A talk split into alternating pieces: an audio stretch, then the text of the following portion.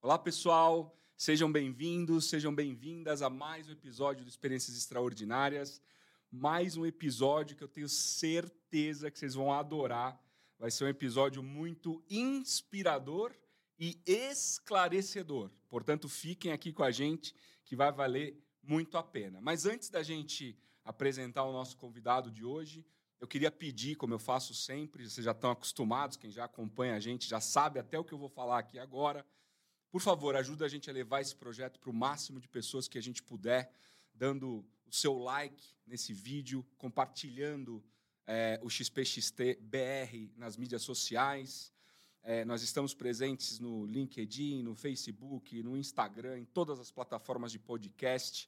E, obviamente, temos o nosso canal no YouTube, onde você consegue assistir não só este vídeo, como todos os vídeos é, da série é, do Experiências Extraordinárias, ou melhor, das séries que nós produzimos no, no Experiências Extraordinárias.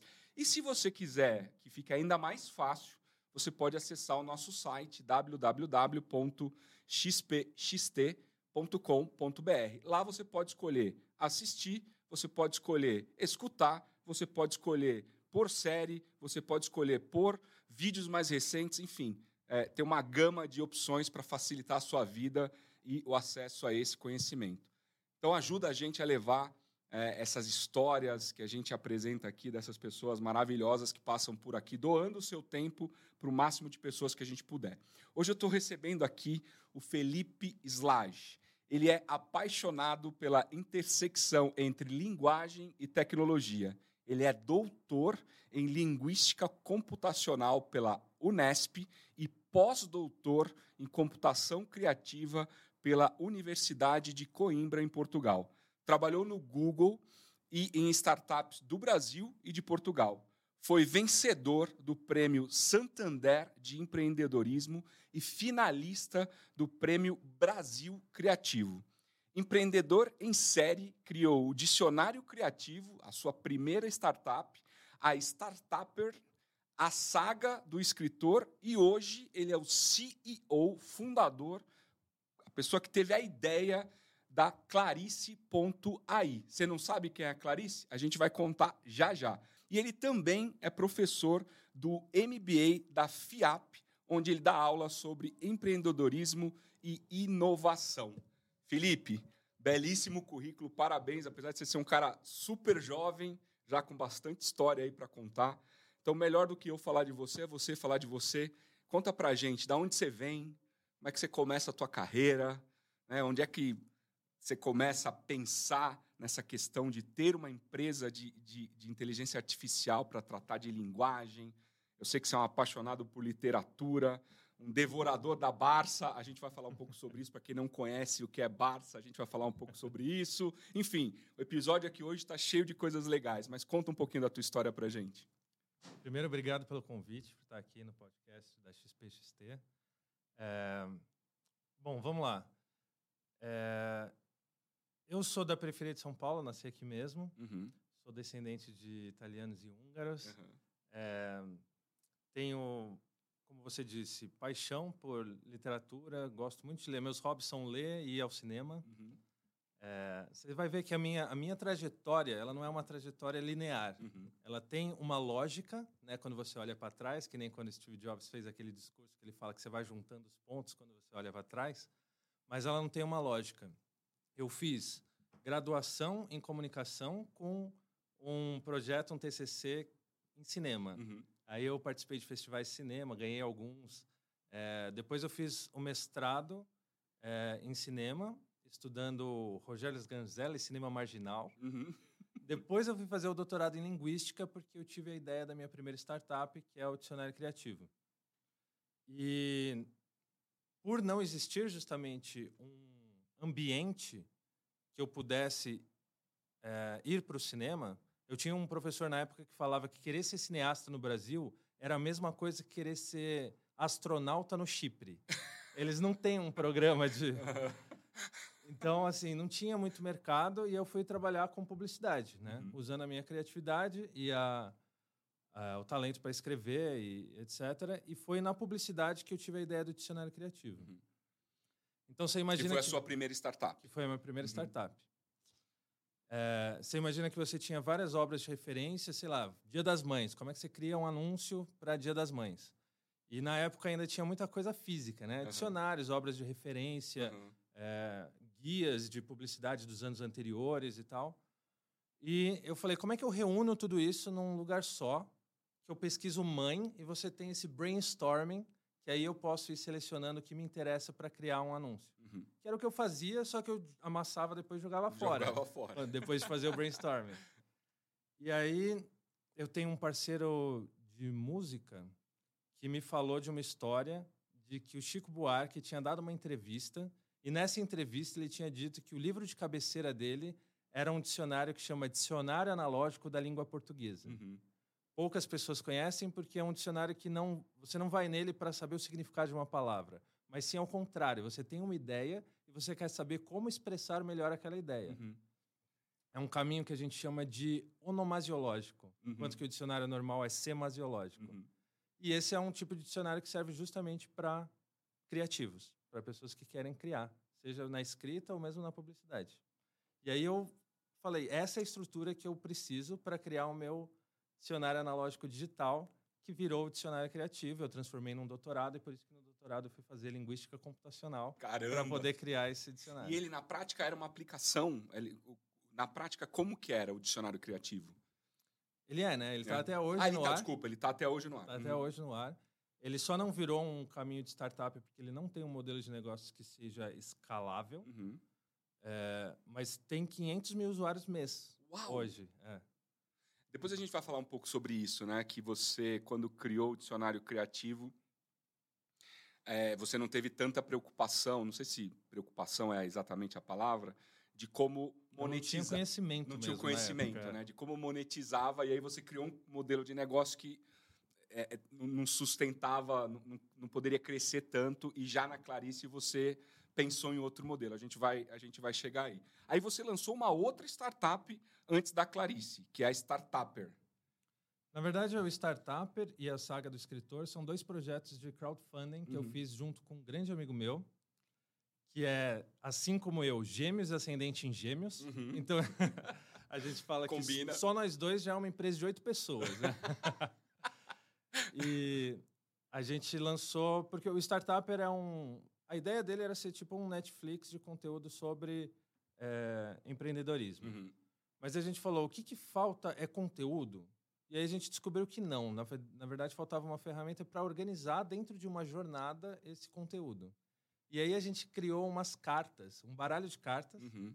que tem todo o framework que você precisa para lançar uma startup ou um projeto criativo. Uhum. Então tem lá as cartinhas de é, ideia, qual é o problema, qual que é o slogan, qual que vai ser o logotipo. Isso é, um, é uma categoria. Categoria de, sei lá, marketing. Categoria de pessoas, quais são as metas, como é que você financia, cada uhum. uma dessas é uma categoria. Ou seja, dando uma receita de bolo para o empreendedor, como ele deve pensar através dessas, dessas cartas. As cartinhas que você coloca na parede assim, vai colocando post-it para preencher. E aí várias aceleradoras compraram e pessoas criativas compraram. E vocês vendiam aonde isso? Vocês vendiam é, fisicamente, Fisicamente mesmo. Uhum. E vendia em, em A gente vendia, vendia pela internet. Ah, legal. Mas assim, a gente fez acho que 500 baralhos ou mil baralhos com a com crowdfunding e já acabou. Uhum. E a gente não fez de novo, porque também não é um modelo de negócio escalável, né? É um negócio muito legal, mas agora veio a pandemia, um monte de coisa fechou. Uhum. O Saga do Escritor a gente acabou de transformar num template do Notion. Uhum. Você pode ir lá. Notion é um software de organização que e aí você vai lá e você tem tipo uma estrutura para escrever o seu livro. Que legal. Ou seja, tudo de alguma forma ligado à linguagem, né? É, e à estruturação de, de, um negócio, até aqui. Né? Isso. Que, que, são coisas que você gosta de, de fazer, é um apaixonado por isso. Exato. Que bacana. E aí veio a Clarice, né? É, que foi fundada em 2019. É, conta um pouco para a gente como é que veio essa ideia como é que você falou aí em financiar as startups, como é que é isso, né? Enfim, muita gente que está assistindo a gente pode ter ideia de, pô, aqui uma boa ideia, como é que eu sei é, que isso é uma boa ideia? Como é que eu posso colocar isso em prática? Como é que eu busco dinheiro? É, conta pra gente a história da Clarice, é, exemplificando e dando esses, esses passos que, vocês, que você teve que passar. Tá, vamos lá. Pegando o gancho com o Dicionário Criativo. Uhum. O Dicionário Criativo foi com, com ele que eu ganhei esse prêmio Santander de empreendedorismo. E já para desmistificar, eu ganhei acho que na terceira vez que eu participei. Uhum. Porque no início você tem uma ideia que você quer colocar no mundo e eu estava muito apegado àquela ideia. Eu não, não sabia preencher a parte de tamanho de mercado, modelo de negócios, isso lá com 20 e poucos uhum. anos. Uhum. E, e até participando do programa, eu fui aprendendo sozinho, no, pesquisando no Google, livros, etc. E cada vez também me envolvendo com mais pessoas que já tinham feito algum projeto.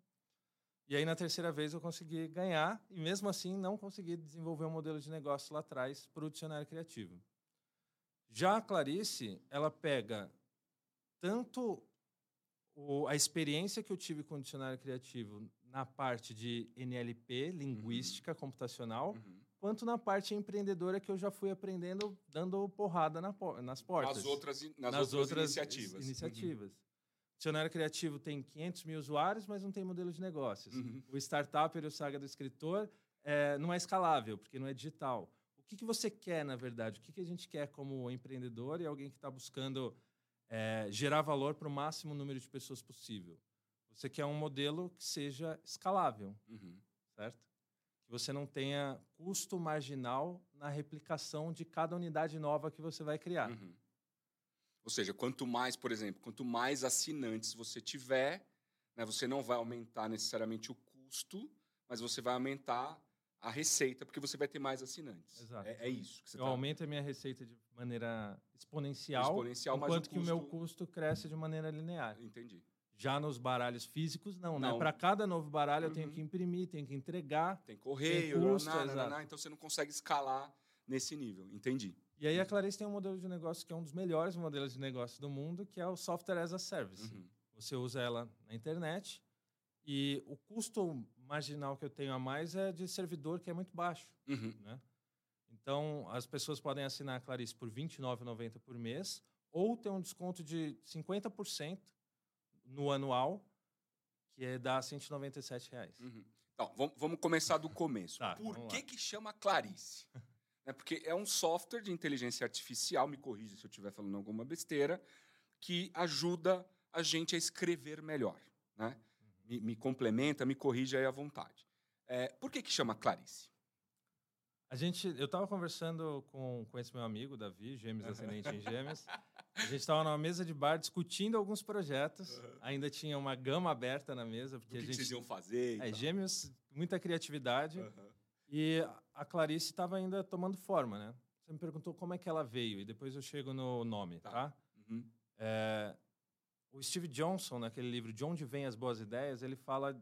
Um dos capítulos se chama Intuição Lenta. A gente acha que os insights são assim de uma hora para outra, mas na verdade é uma intuição que está no seu inconsciente. Que ela vai meio que absorvendo coisas que você está vivendo, né? Então fui para Portugal fazer esse poeta digital no pós-doc. Aí quando eu voltei para o Brasil, eu fui trabalhar na Universa, que é o braço educacional do Santander. Lá na Universa passaram pela minha mão mais de mil textos que eu tinha que atestar a qualidade desses textos. Uhum. E aí, com a minha mente de linguista computacional, eu comecei a ver que alguns erros ou desvios desses textos poderiam ser automatizados poderiam alimentar uma inteligência artificial que cada vez ia aprender mais outros desvios e o estilo de cada escritor. Uhum. Porque também a linguagem não, não precisa, não, não deve ser padronizada. Uhum. Mas tem alguns desvios que a gente nem se dá conta, que são os vícios de linguagem que a gente fala, que todo mundo tem um pouco. Sabe aqueles que você termina com duas palavras? Ah, é bom e legal. Não uhum. precisa do legal, corta. Uhum. Você vai só querendo estender mais a frase. A gente usa muitos adjetivos, muitos é, advérbios. Né? O Stephen King fala que o, o caminho para o inferno é pavimentado de advérbios. Boa. E aí essa intuição lenta foi cada vez formando mais e aí eu tive esse estalo olhando para esses textos e vendo que dava para ser automatizado.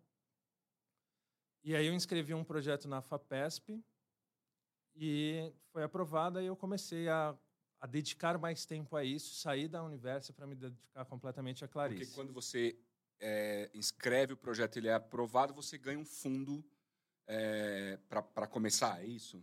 Exato. Tá. Essa é uma boa forma de, de a gente aqui, inclusive, divulgar, que é o dinheiro, que, dinheiro público para fomento. Uhum. É um dinheiro a fundo perdido, ou seja, você não precisa devolver, porque o que, que o governo espera? Que você está desenvolvendo tecnologia, uhum. contratando e capacitando pessoas uhum. né, num alto nível de, de ciência, e e os impostos que isso vai gerar já é o suficiente para pagar pra isso. Para devolver o dinheiro. Uhum. Então, assim, tem um dado que eu estava lendo esses dias que apenas 10 startups, empresas novas, apenas uma em cada 10 pegam algum tipo de fomento público. Uhum. Sendo que a gente poderia pegar muito mais. Uhum. Se você estiver desenvolvendo alguma coisa que de fato tem um risco tecnológico por trás, que é o uhum. nosso caso. Entendi. Ou seja, eu, por exemplo, nunca tinha ouvido falar disso. Né? É, é, um então... programa que chama PIP-FAPESP Programa de Inovação em Pequenas Empresas. Uhum. Então, em princípio, qualquer startup tecnológica poderia se inscrever nesse programa, sendo aprovada, ela recebe um, um, um, um funding, um, uma grana X para começar a sua operação. É isso. Isso. Que bacana. E eles dividem com uma lógica que eu acho que é uma lógica que faz sentido, que é o PIP fase 1, você vai ver a viabilidade técnica, uhum. se aquilo de fato pode ser ah, feito. Legal. E aí é 70 mil reais, 90 mil reais, você uhum. pode contratar bolsistas e, e dirimir esse risco né, junto com o dinheiro público. Uhum. Aí depois tem a fase 2, que você pode pegar até um milhão de reais. Uhum. E aí sim é para implementar essa tecnologia, mas eles nem esperam que você vá para o mercado. A Clarice já foi para o mercado no começo da fase 2. Ou seja, a primeira fase é, deixa eu ter certeza, você me apresentou um, plano, parece bom, aproveita aqui uma grana. Aí você vai, pega essa grana e avalia, provavelmente prototipa, tal, tal, tal, e aí fala, pô, realmente temos aqui um caminho. Aí ele te dá uma fase 2 e aí vai para o mercado. É isso. É isso. É isso. Caramba, que bacana, que bacana. E ainda assim não é suficiente, assim, uhum. em termos de... A gente teve investimentos de family friends, uhum. que a gente fala, né? Sempre entra também, né? Não tem muito jeito. É. Uhum. E agora a gente está levantando a nossa primeira rodada de pré-seed. Legal. Deixa eu te fazer uma pergunta. Então você sai de um trabalho, né, que você trabalhava eh, lá no nesse braço do Santander, é, onde você teve esse insight, juntando todo essa tua, o teu conhecimento e, e, e, que você já tinha estudado, você sai, você você olha e fala, puxa, aqui eu tenho uma possibilidade de negócio, conversa com teu gêmeo amigo, e aí você vai e pega esse fundo e cria, então, a Clarice. Então, esse foi o, o, o storyboard, né, a história que a gente pode contar de como começa a Clarice em si. Isso foi em 2019. Isso foi em 2018 para 2019. 18 para 19. Legal, bacana. E aí? aí por que, que chama Clarice? eu, eu, tô, eu tô insistindo porque é uma história muito bacana. É, tem uma história legal aí por trás. É, Clarice, porque a gente sabia que ia ser uma inteligência artificial, então a inteligência artificial tinha que ser um nome feminino, uhum. a lá Siri, Cortana e etc. E só que eu queria fazer uma homenagem a uma escritora e a escritora brasileira que escreveu em diferentes gêneros e que é reconhecida mundialmente é a Clarice Lispector, uhum. Que por nossa sorte, em 2020 a gente começou, né, em 2018 para 2019, 2019 a gente desenvolveu né? tanto a parte de algoritmos de tecnologia quanto o site, experiência de usuário. Uhum. E no final de 2020 ia ser o centenário da Clarice da Lispector. E a gente lançou certinho no centenário. Se programou. Uhum. Até para aproveitar um, gerar um buzz na mídia uhum. que no centenário da Clarice Lispector uma inteligência artificial com seu nome estava sendo lançada. Que sacada, cara. que bacana. Mas também tem a questão de claro, né? De, de ser claro, de você também estava contando que tem esse outro gancho também, né? É, então, e o nome encaixa porque, assim, a Clarice revisa não só ortografia e gramática, mas a camada que a gente chama de estilo. E dentro dessa camada de estilo, a gente tem quatro categorias. A primeira delas é clareza. Uhum. Depois, concisão, originalidade e... Concisão, originalidade, clareza... Esqueci outro. Não tem problema. E aí eu, eu tava até conversando com um investidor esses dias, aí ele estava me explicando alguns passos e tal, e aí ele perguntou: ficou claro? Aí eu falei, claríssimo, sem trocadilhos. então tem essa coisa da clareza também. A gente, a gente comentou a tua história até chegar aqui na história, vamos dizer, quase atual. A gente ainda vai explorar um pouco mais a, a Clarice. É, fundou a Clarice. Agora eu queria fazer um parêntese, deixar aqui esse assunto e ir para um outro assunto que é inteligência artificial. Legal. É, a gente escuta muito no mercado, né? Enfim, polêmicas, inteligência artificial vai ganhar é, emoção, né? vira e mexe tem uma polêmica aqui, outra ali e tal. Para quem não domina esse assunto, né? o que exatamente é uma inteligência artificial? Essa é a primeira parte da minha pergunta. A segunda é, é para onde você acha que isso pode ir? Né? Achismo, totalmente, assim, o que, que você estudioso, o que, que, você, o que, que você acha e como ela ainda pode ajudar o ser humano, por exemplo, o teu negócio é um negócio que ajuda a gente no dia a dia, mas aonde mais você acha que a inteligência artificial pode ser usada, enfim, mais para pegar quem não tem tanta intimidade com esse assunto e colocar no mesmo, no mesmo nível para a gente poder seguir o assunto. Tá, vamos lá. Eu, eu acredito que a gente esteja no início de uma revolução em que, de fato, a inteligência artificial é, o, é a tecnologia disruptiva uhum. por trás dessa revolução. Não está claro para ninguém quais são todos os caminhos que tem, desde os caminhos mais é, pessimistas, de um mundo distópico em que a inteligência artificial, de fato, pode é, causar mais prejuízo ao ser humano do que benefícios e tem os caminhos mais otimistas. E, na verdade, isso não está dado, porque ela é uma ferramenta. Uhum. Né? E a gente, como sociedade, e também pelos desenvolvimentos tecnológicos feitos por cientistas, engenheiros de software, cientistas de dados, etc., a gente vai ver que, que caminhos a inteligência artificial vai tomar. Eu sei que a inteligência artificial já está em várias áreas. Tem um TED que o cara fala: você quer lançar uma startup hoje? Pega uma, uma que existe ou que era uma startup há 10, 20 anos atrás e coloca a inteligência artificial na frente. Uhum. você tem uma nova startup. É um rebrand, né? É. Dá, dá, uma nova marca para o negócio. Mas é de fato, não é só no nível da marca. De fato, você pode usar essa tecnologia para quase tudo. Uhum. Na minha área, que é a área de, da linguagem, quando eu estava fazendo linguística computacional, eu nem imaginava que ia tomar essa dimensão, a área de NLP, né? Uhum. Ou PLN em português, que é processamento de linguagem natural, uhum. que é uma sub-área da inteligência artificial. Tá. Na minha área tem também, é, até por tratar de linguagem, que é uma das coisas mais fundamentais no ser humano, tem toda uma, uma discussão já, né? Se ela está tomando consciência. Uhum. Então, assim, é, quando eu tive acesso à Open, a, ao GPT-3, que é da OpenAI, é, é uma inteligência que ela produz texto automaticamente. A Clarice ela é uma inteligência que revisa o seu texto, Entendi. que vai aprendendo com você é, o seu estilo de texto. Mas essa outra que eu estou falando, ela produz textos. Você fala, eu quero escrever é, um artigo sobre Clarice Lispector e suas principais obras dá um enter, ela começa a escrever. Clarice Lispector nasceu então... Ela vai buscando a informação e vai escrevendo. Então, Uau. na verdade, ela não vai buscando a informação, ela foi treinada ah. com, o que, com o que a gente chama de grandes modelos, num, no que a gente chama de grandes modelos de linguagem. LLM é a sigla em inglês. Então, a OpenAI foi lá e pegou bilhões de textos treinou com um determinado algoritmo que a gente chama de transformers uhum. para criar esse GPT-3 de maneira bem resumida. Uhum.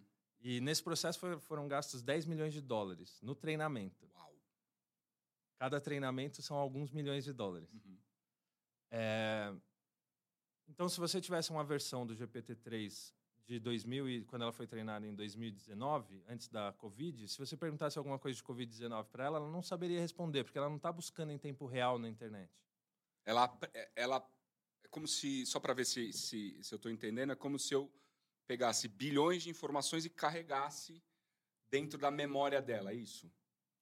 É, só que o principal desses grandes modelos de linguagem, porque assim, você pode usar a inteligência artificial para um monte de coisa, né? uhum. né? Se você estruturar melhor esses dados, você pode inclusive ter um output, um resultado melhor, melhor.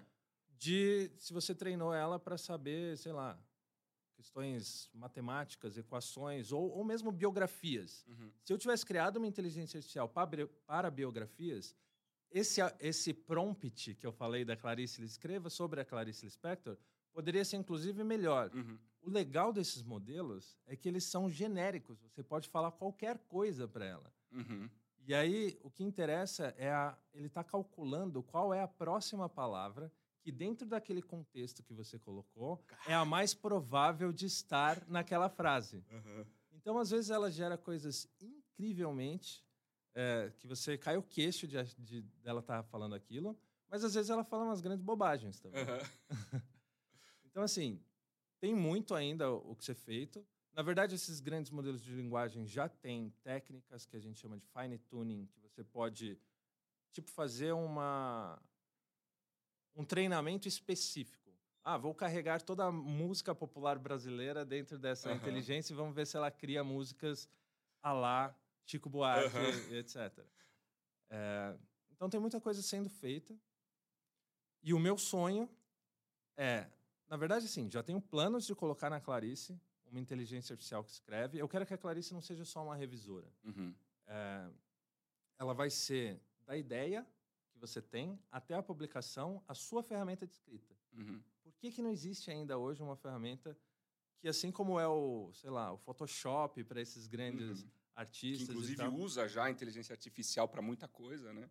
Uhum. Tem esse, essa nova ferramenta Canva.com que Sim. popularizou o design para todo mundo uma ferramenta de escrita que ajude as pessoas a escreverem desde a ideia até a publicação, e aí vai ter a geração automática de texto no meio. Uhum. E no início, eu estou pensando em usar um desses grandes modelos que foram treinados, mas eles foram treinados com a internet. A gente sabe que a internet é quase 90% em inglês uhum. e os 10% em outras línguas. É, mas funciona para português. Eu até escrevi um artigo que está no Medium que eu testei e, de fato, ela escreve em português mas com limitações. E aí o meu sonho é um dia conseguir treinar um, um grande modelo de linguagem só com português. português. Para nós, falantes Uau. de português. Uhum. E, e, talvez isso não seja algo que a Clarice consiga fazer sozinha, precisa inclusive de parcerias com o governo, com outras empresas, com outras startups. Uhum. E aí todo mundo se beneficiar dessa tecnologia, que é uma tecnologia de base, e aí você pode tirar vários produtos dessa tecnologia. Agora, uma, uma, pergunta que me ocorreu aqui agora. Eu tenho três filhos pequenos é, que estão se, alfabetizando, né, aprendendo a, a, escrever e tal. Você acha que num futuro, é, pergunta capciosa, né?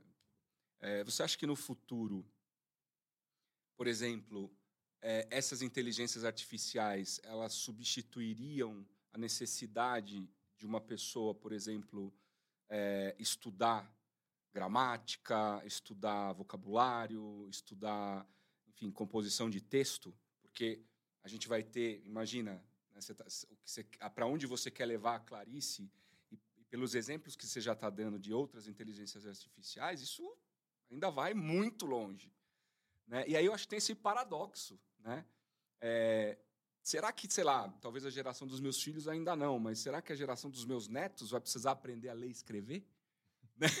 Cara, não sei. Você já pensou nisso? Vamos lá, é uma boa discussão. Eu estou escrevendo um artigo para ser publicado que chama Nós Nunca Mais Vamos Escrever Como Antes. Uhum. Eu, de fato, acredito que existe aí uma, uma revolução uhum. na maneira como a gente escreve por conta da inteligência artificial como tecnologia disruptiva. Qual que é o argumento por trás? O, o Pablo Neruda tem uma frase é, jocosa que ele fala que escrever é fácil. Você começa com uma letra maiúscula e termina com um ponto final. E no meio você coloca as ideias. Boa. E aí eu começo o artigo com essa frase e é um pouco o que a inteligência artificial vai te dar é uma estrutura que você vai começar a escrever junto com ela.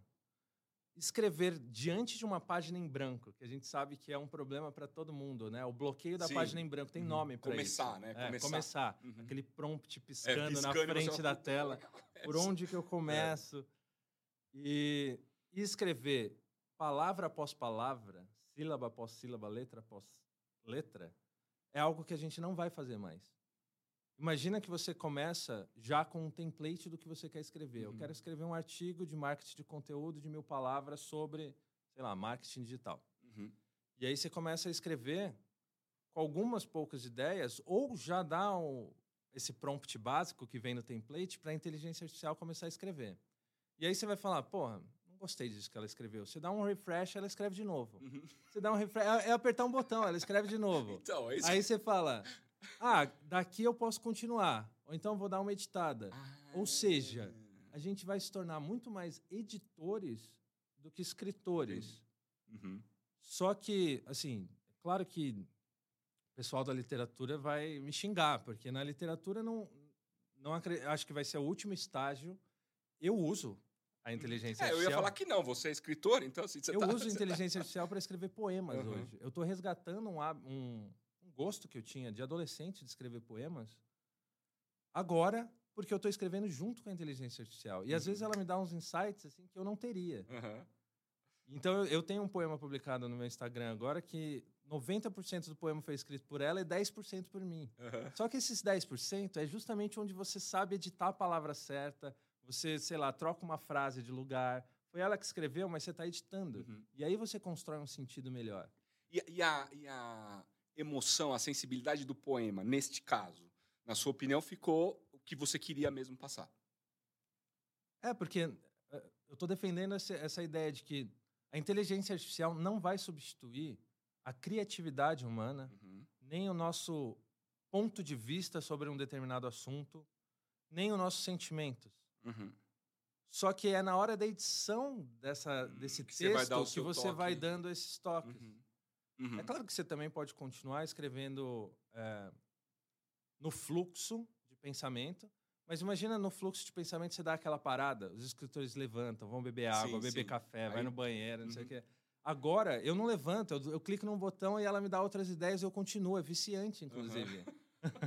Ou seja, eu posso dizer então, voltando à à pergunta que eu fiz, se, se talvez os meus filhos ou os meus netos, ou sei lá, qual geração vai precisar ler e escrever, talvez a resposta seja sim, né? porque a inteligência artificial ela vai é, trazer, vamos dizer, o, o pontapé inicial, ela vai fazer o trabalho repetitivo, as regras gramaticais, essas coisas que são, entre aspas, vou botar aqui bem entre aspas, são menos importantes. E aí eu fico com o que é mais importante, que é dar o contexto, trazer a sensibilidade, trazer a Exatamente. criatividade. É exatamente Muito, isso. muito interessante, cara. Não, não é nem questionável, eu acho que se a gente vai ter que continuar a ler e escrever. Eu acho que ler é um superpoder. Uhum. É assim, é muito diferente eh, das pessoas com quem eu convivo, da minha experiência de vida. Quem tem o hábito de ler, escreve melhor, se comunica melhor e, Uhum. portanto, conquista coisas melhores. Uhum.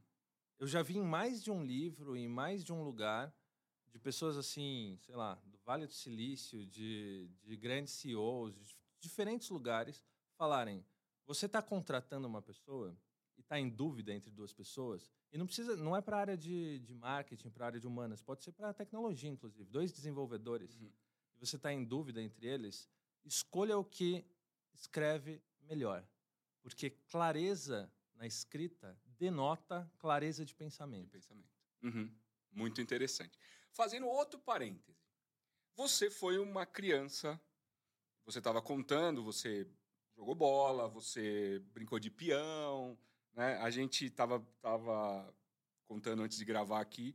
Eu tenho 46, você tem 40, então a gente ainda da mesma, mais ou menos da mesma geração. A gente ainda brincou na rua e tal. Mas você também gostava de ler a Barça, né? Então você comentou que gostava quando chovia, porque daí você não tinha a obrigação, entre aspas, de sair para brincar, você podia ler a Barça. Para quem não sabe, Barça era é, um conjunto de, de, de livros né, que traziam todo tipo de informação, enfim, começou lá na década de 60 é, e, e, e tinham volumes. Né? Então, no mesmo volume, você tinha diversos tipos de assuntos. E lá na minha geração, a sua, não sei se ainda, acho que pegou também, né?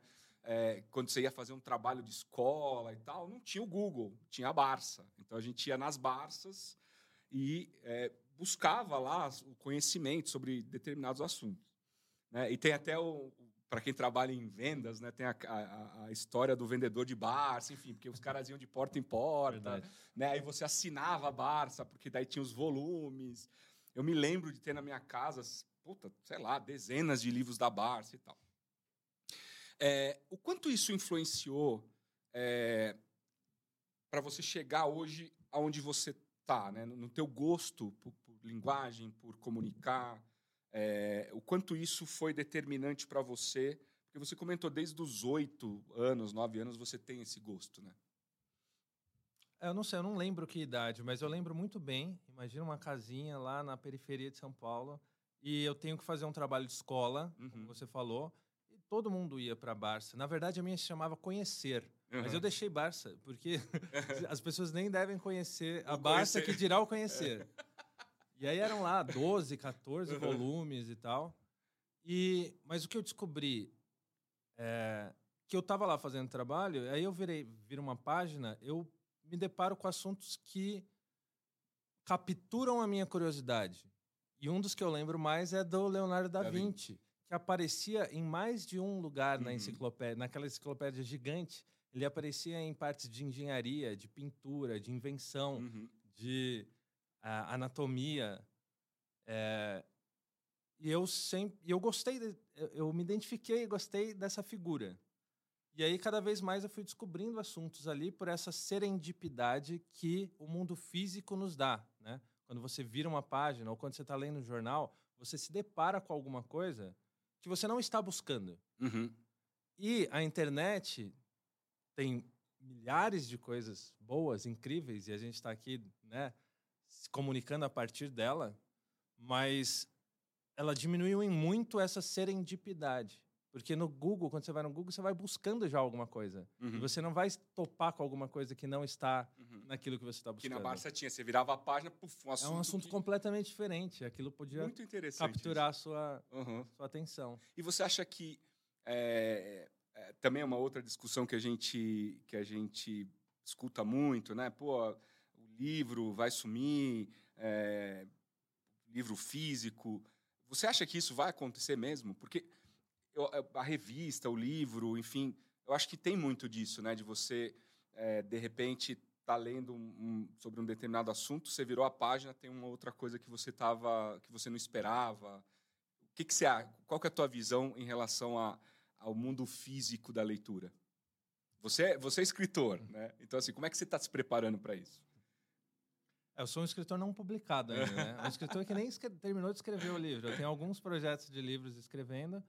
Voltei agora a escrever poemas. Mas, vamos lá, sobre o livro. É, eu tenho livros físicos. Eu tenho uma estante de livros físicos. Eu, eu não... Minha, falo para minha mulher, não deixa eu entrar na livraria ou no sebo, porque eu vou comprar coisas. Então ela, Mas é um bom hábito, né? às vezes ela tampa os meus olhos assim mesmo. Espera aqui, não entra. E, mas eu também tenho agora no, no meu e-books lá da, no Mac o, alguns livros que eu baixo, que eu compro digital, porque é mais fácil uhum. o acesso. Então, assim, acho que depende de cada um, vai diminuir, o mercado já está diminuindo, o físico. E eu acredito que é, é uma questão econômica, né, inclusive. O que a gente estava falando da escalabilidade Sim. do objeto físico. Quem pode pagar por um objeto físico vai poder continuar comprando. Uhum. E o, o, o livro se torna, inclusive, um objeto com um certo fetiche, com a, ele pode ser decorativo, sim, ele pode sim. ser essa coisa que você abre, cheira. Cheira. Mas para popularizar o conhecimento e as pessoas é, comprarem livros, eu acho que o digital vai ser a tendência mesmo. Uhum. Voltando para o estruturar um negócio de uma startup. Então a gente deu aqui uma volta, falamos de um monte de coisa que, que enfim, essa é a beleza desse, desse, dessa ferramenta podcast, porque a gente pode ir abrindo essas lacunas e levando esse papo para onde a gente para onde a gente quiser. É, quais foram ou quais são estão sendo, enfim, é, as, os principais desafios de ter uma startup? Né? É, você teve várias, mas falando da Clarice especificamente, para quem está pensando em, em abrir um, um negócio, empreender, para quem tem uma ideia, bacana, é, se preparar. Às vezes, sei lá, a pessoa está lá num trabalho como você estava e aí tá lá pensando, puxa, eu tenho aqui essa ideia, eu acho que é uma ideia viável, eu quero empreender. É, quão esburacado é esse caminho? Você pode contar um pouco dessa sua experiência no bastidor, assim, quais foram os principais pontos que vocês tiveram que, que enfrentar? Legal. Eu dou aula né, de empreendedorismo e inovação e eu só dou essa aula na FIAP e não em outras universidades, porque a FIAP tem esse, esse projeto que é o TCC do aluno uhum. é criar uma startup. Uhum. E a gente cria uma startup em um ano. Uhum. Assim, a gente chega até o pitch. Tá. Né? O pitch é aquela apresentação para investidores, para todo mundo ficar sabendo. É... E aí eu falo para eles, empreender é o trabalho mais difícil do mundo. Porque tudo é responsabilidade sua. Na verdade, você não pode. É, o empreendedor não pode terceirizar a responsabilidade para o governo, para os pais, para os clientes, menos ainda. Ah, não entenderam o que eu fiz. Como assim não entenderam? Você que tem que criar alguma coisa que gere valor e descobrir como monetizar essa coisa e mantê-la em pé para pagar pessoas que vão continuar melhorando essa ferramenta para entregar ainda mais valor uma experiência do usuário, com suporte ao cliente, com tudo que faça com que esse ciclo é, se sustente e cresça de forma exponencial. Uhum. Então, assim, tudo, absolutamente tudo, é responsabilidade sua. Uhum. Desde a engenharia da coisa, você tem uma ideia, como é que eu construo isso? Você nunca vai ter todas as habilidades para construir aquilo. Eu sou linguista computacional, então eu vou da linguística até a lógica, uhum. mas eu não programo. Uhum. Eu preciso de alguém que programe essa lógica em alguma linguagem para que isso vire um algoritmo ou um, um, uma ferramenta digital. É, você vai precisar de financiamento. E assim, o Brasil não é o melhor dos, dos mercados, como é que se fala? Ecossistemas, uhum. né? A gente sabe que em outros países, principalmente nos Estados Unidos, você tem um ecossistema muito pujante, né? Você consegue de diversas formas um dinheiro fácil para a inovação. Inovação. Uhum. Mas a gente tem cada vez mais é, ferramentas. A gente estava falando dessa do fomento público, mas a gente também tem há alguns anos para cá o crowdfunding. Explica para a gente o que é o crowdfunding. Crowdfunding é, tem tem várias modalidades, modalidades hoje, né? Ela começou como uma forma de você, antes de ter o produto, você criar um projeto e é, arrecadar valor já com as pessoas que querem esse produto que você ainda vai desenvolver. Uhum.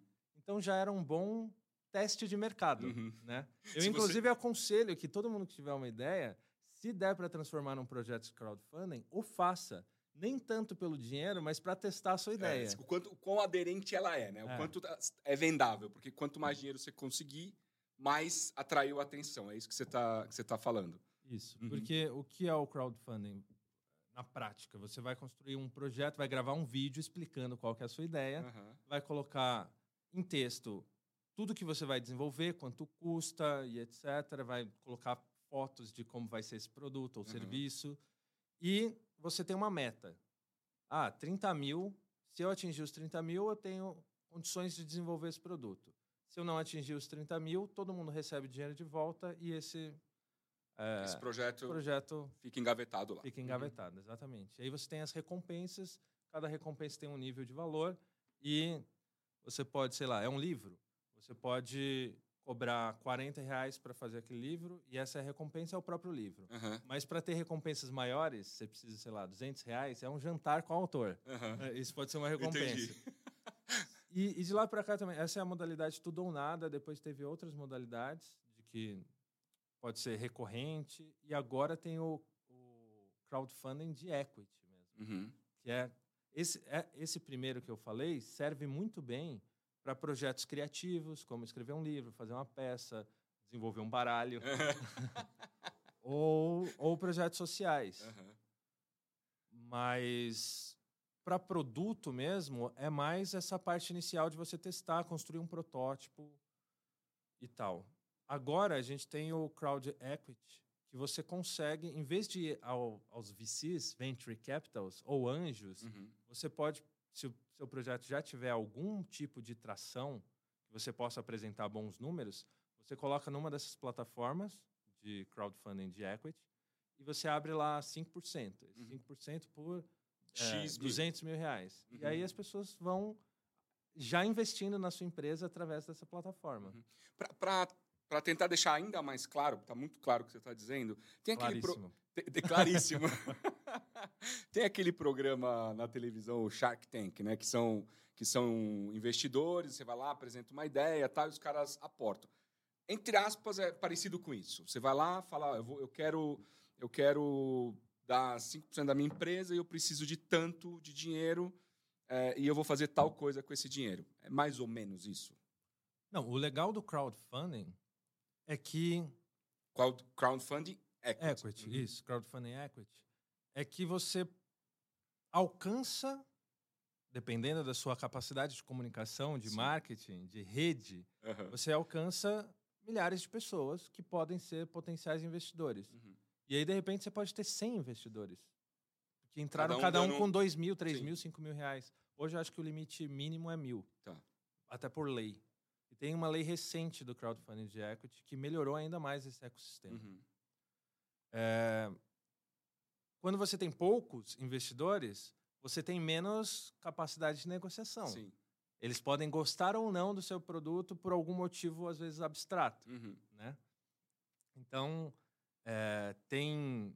Eu estava lendo esses dias, é, projetos que foram para o Shark Tank que não passaram, ninguém quis investir e hoje são bilionários. É. Acontece. Acontece. Assim como muitos que eles investiram e também não, Não foi. não Uhum. foi, faliram. Mas o, o, o legal do Shark Tank é assim, as pessoas entenderem que ele não é um bom exemplo para startups. Uhum. Quando o Já João, que... quando o João Apolinário lá fala, ah, eu quero 50% da sua empresa e eu coloco um milhão, né? Qual que é o problema disso? E aí depois a gente pode falar sobre o financiamento de startups. Uhum. Mas os investidores sérios de startup, eles sabem que você precisa guardar equity na mão dos fundadores, Dos que é fundadores. de fato quem roda a empresa, Uhum. Porque o que, que o investidor faz? Ele contribui com capital. Uhum. Esse capital você contrata pessoas, Investe equipamento, investe produto. Exato. Mas quem você não faz, pega para você, quem né, coordena isso Aham. são os founders. Sim. É, então você tem que ir diluindo esse equity ao longo do tempo, sabendo o que, que você está trazendo de valor para a empresa. Então nenhum, saibam, nenhum VC, que é Venture Capital, sério, ou mesmo um investidor anjo sério, vai querer 50% da sua empresa. Uhum. Porque Porque, eles- início você vai dar no máximo 10%. porque você também tem que ter essa, esse percentual, é, porque, sei lá, você tem um talento na empresa que é fundamental, aí você dá um pouco para essa pessoa também. Enfim, né, você tem que ter um- uma margem para você também distribuir para, por exemplo, talentos que você queira reter na empresa. Quando você está começando, muita gente trabalha muito mais pela, pela ideia e por onde isso pode ir do que pela grana efetivamente.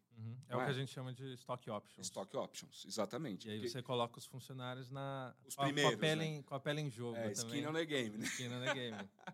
Ou seja, eu te, pago, um- eu te pago pouco, porque eu não tenho dinheiro, mas a ideia é boa. Se você acredita, eu te dou um percentual. Isso. Aí lá na frente, se você vende a empresa, todo mundo fica bem de vida. A gente já viu isso, enfim, tem séries, filmes que falam sobre, que falam sobre isso. Legal. Grana, acho que ficou claro. O que mais você recomendaria eh, os empreendedores ficarem de olho? Coisas legais, eh, coisas tributárias, eh, enfim, pegadinhas, coisas que você passou que talvez valesse a pena a gente, a gente trazer aqui para o pessoal. Acho que a gente pode fazer vários programas Eu de, de verdade. Porque eu acho extremamente importante Aham. isso. Porque eu falava para minha advogada no começo da Clarice, eu não, tô- não estou te contratando por causa do seu conhecimento jurídico que você teve na universidade ou que você estudou para saber essas cláusulas. Eu estou te contratando pela experiência que você tem de já ter feito isso antes e ver o que merda que deu lá na frente, Aham. né? O que, que pode acontecer lá na frente, que sempre vai ter alguma coisa. Uhum. A gente olha as histórias mesmo das grandes empresas, de grandes empreendedores. É, tem uma série agora, We Crashed. Uhum. Você já viu? Eu tô assistindo. Aham. Então, assim, é, às vezes um erro no começo pode sim é, matar a startup Sim. no caminho. Por exemplo, esse, essa, esse path, né, esse caminho de, de financiamento. Mas ter pessoas experientes, se cercar de pessoas experientes que já fizeram aquilo que você está tentando fazer, ainda que não seja na mesma área. Uhum. É, eu agora tenho. Tive a sorte de ter vários CEOs de outras empresas, de startups, que vieram atrás de mim, porque conheceram a Clarice. Ah, quero te ajudar, vamos conversar. E tenho tido. Assim, eu fiz em seis Mentores, meses né? um. Uhum. Acho que o melhor MBA do mundo Uhum. conversando com essas pessoas. Sabe? Passaram na pele, né? Que é transformar um negócio, o que é criar um negócio. Porque é aquilo que eu falei, a responsabilidade, é- no fim do dia, é completamente sua. Então, eu- eu não. Eu lia cada palavra do contrato e tinha coisa que eu não entendia, perguntava para o advogado. O advogado falava, ah, é assim. Eu falava, qual que é o padrão do mercado? O que, que pode acontecer lá na frente e tal. E ainda assim, deu problema. Mesmo tomando esse cuidado. mesmo tomando problema. cuidado. Eu escuto muito é, e, e vejo muitas pessoas falando: ah, eu quero sair do, do mundo corporativo porque eu não aguento mais é, né, trabalhar tantas horas e tal. E eu, e eu fico sempre pensando, né? Eu já, já empreendi três vezes, né? É, e eu, eu trabalhava muito mais do que sendo executivo de uma companhia. Eu trabalho muito, mas eu trabalhava muito mais. Então, quando você vem para uma para trazer uma, uma ideia de uma startup, uma das coisas que você não tem que ter é essa coisa de que ah, eu vou ter uma vida mais é, tranquila, porque no fundo não é, é o que você falou. Você tem que ser o cara é, do jurídico, você tem que ser. Não, obviamente, você vai buscar o conhecimento, mas a preocupação no final do dia é sua, Exato. né? porque a tua, a tua ideia É o seu CPF, é o seu CPF que tá CNPJ. é. Exatamente. Né? Você tem que ser o cara do marketing, você tem que ser o cara do desenvolvimento, você tem que ser o cara. Então, assim, no fundo, é, não sei se você concorda com o que eu vou falar, a, a alma do, do, do- do fundador né, é o que acaba fazendo, na minha modesta opinião, a, a empresa performar ou não. Quando eu digo alma, é, o, é essa questão de colocar todo o esforço, toda a energia, né, todo, todo o talento dentro daquele negócio por anos, às vezes, né, até que vire um big negócio. É isso? Você, você vê dessa forma também? Posso falar algumas coisas sobre isso. Aham. É isso. Mas assim, para quem é como eu, que tem uma mente renascentista, que Aham. gosta de diferentes desafios, e não só o desafio dentro de uma de uma determinada disciplina, que você vai crescer dentro daquela disciplina. Eu gosto de do cruzamento entre diferentes disciplinas. Então, para mim é um parque de diversões. Uhum. É estressante? É, muitas vezes. Mas, assim, é um estresse que também te faz você crescer, né? Aquele conceito do Nassim Taleb de antifragilidade, Uhum. né? O frágil é aquilo que você... Se você bater, quebra. O robusto é aquilo que se você bater não acontece nada, ele suporta. O antifrágil é aquilo que se você bater, ele cresce Uhum. quando ele volta. Então, assim, isso te torna uma pessoa muito mais. é, Como é que eu posso dizer isso? Resiliente, é, Eu me sinto um homem melhor, mais Uhum. formado diante dos desafios da vida, em vez de ser, é, sei lá, passivo em relação a muitas coisas ou desconhecer muitos caminhos que eu poderia ter. É, e esses aprendizados, para mim, só, só me Uhum. tornam maior. uhum. E é, que outra coisa que eu queria falar sobre isso? Ao longo do caminho, você vai ter reveses e vai ter sortes. Mas eu tenho um conceito que é dar sopa para sorte. Uhum. A gente, Como fala é de, a gente fala de dar sopa para azar. bazar. é. é. Mas é, é você não ter medo de tentar alguma coisa. Ou seja, dar, so, dar sopa para sorte. Dá um exemplo bobo. Lá no dicionário criativo, eu não tinha um, de- um desenvolvedor, como eu falei, eu sei da parte de linguística, mas não programo. E aí eu estava subindo o elevador com um vizinho meu. Eu falei, se eu perguntar para ele, eu não fazia a menor ideia se ele tinha qualquer relação com tecnologia. Uhum. Mas aí eu perguntei para ele, ah, você faz USP, né? Essa é a única coisa que eu sabia fazer. Que curso que é? Aí ele falou que era alguma coisa relacionada com tecnologia. É, não sei se era engenharia de software. E aí a gente começou a conversar, eu expliquei a ideia e isso foi tipo, por que não falar? É, é um muito esse por que não? Uhum. Vamos dar sopa para sorte. E outra responsabilidade muito grande do empreendedor, que tem a ver com isso que eu estou falando, é você gerir as relações. Gerir a relação com o seu sócio. Uhum. Porque no dicionário criativo eu ainda não tinha esse. Não sabia que a, até isso era responsabilidade minha. Quando eu comecei a Clarice, eu já comecei ela sabendo Já que. sabendo disso. É, eu preciso. Quais são os ferramentais que eu vou usar? Tanto meus, de maturidade emocional, de comunicação clara e que você tem que, ao mesmo tempo, mostrar o potencial dessa sua ideia, porque a ideia é sua no fim do dia também, Uhum. é, e mostrar isso para o seu sócio e para os seus colaboradores, é, gerenciar expectativas, evitar com que haja rusgas por conta de egos e etc. Tudo isso, inclusive, é responsabilidade Sua. sua. É isso aí, cara. Felipe.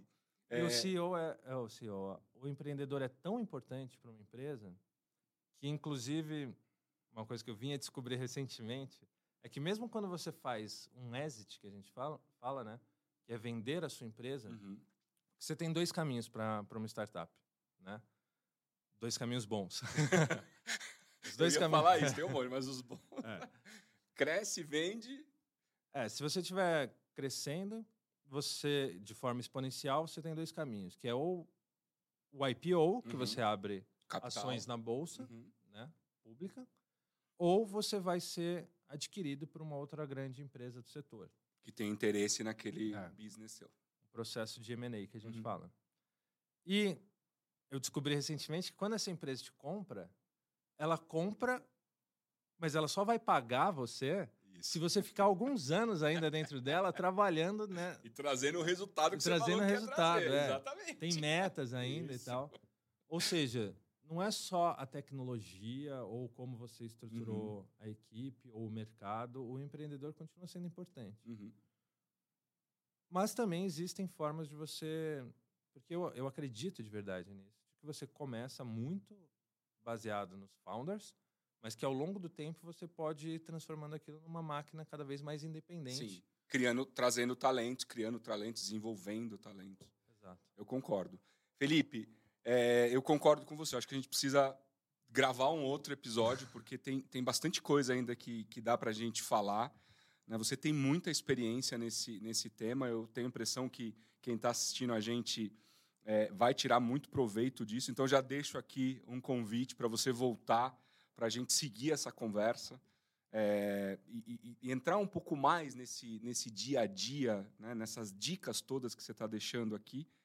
Mas, mas eu, queria, eu queria concluir, antes de te abrir aí para suas considerações finais, é, é, é, claramente, né, quando a gente conversa com você, a gente vê a paixão que você tem pelo que você faz, a gente vê o comprometimento, é, e isso, é, e você comentou uma coisa, né, que é, que é a- se divertir nesse ambiente.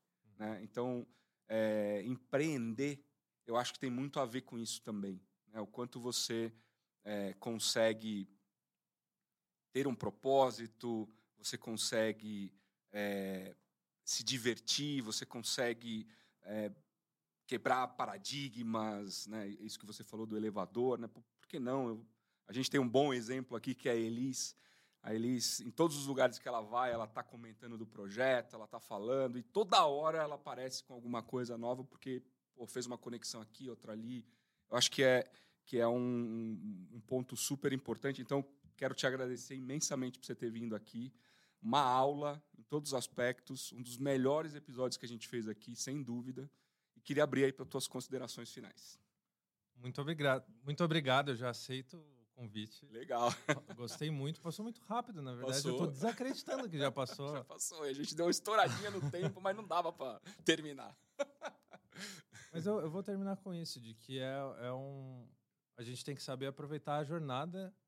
é, crescer junto com ela. Não adianta também, se for para empreender, para ficar tendo os mesmos problemas. Se o, se o problema de você estar tá num trabalho é porque aquilo te é rotineiro, não te desafia e etc., você também tem um alto grau de desafio que você vai estar o tempo todo estressado uhum. é, não poder contar com outras pessoas.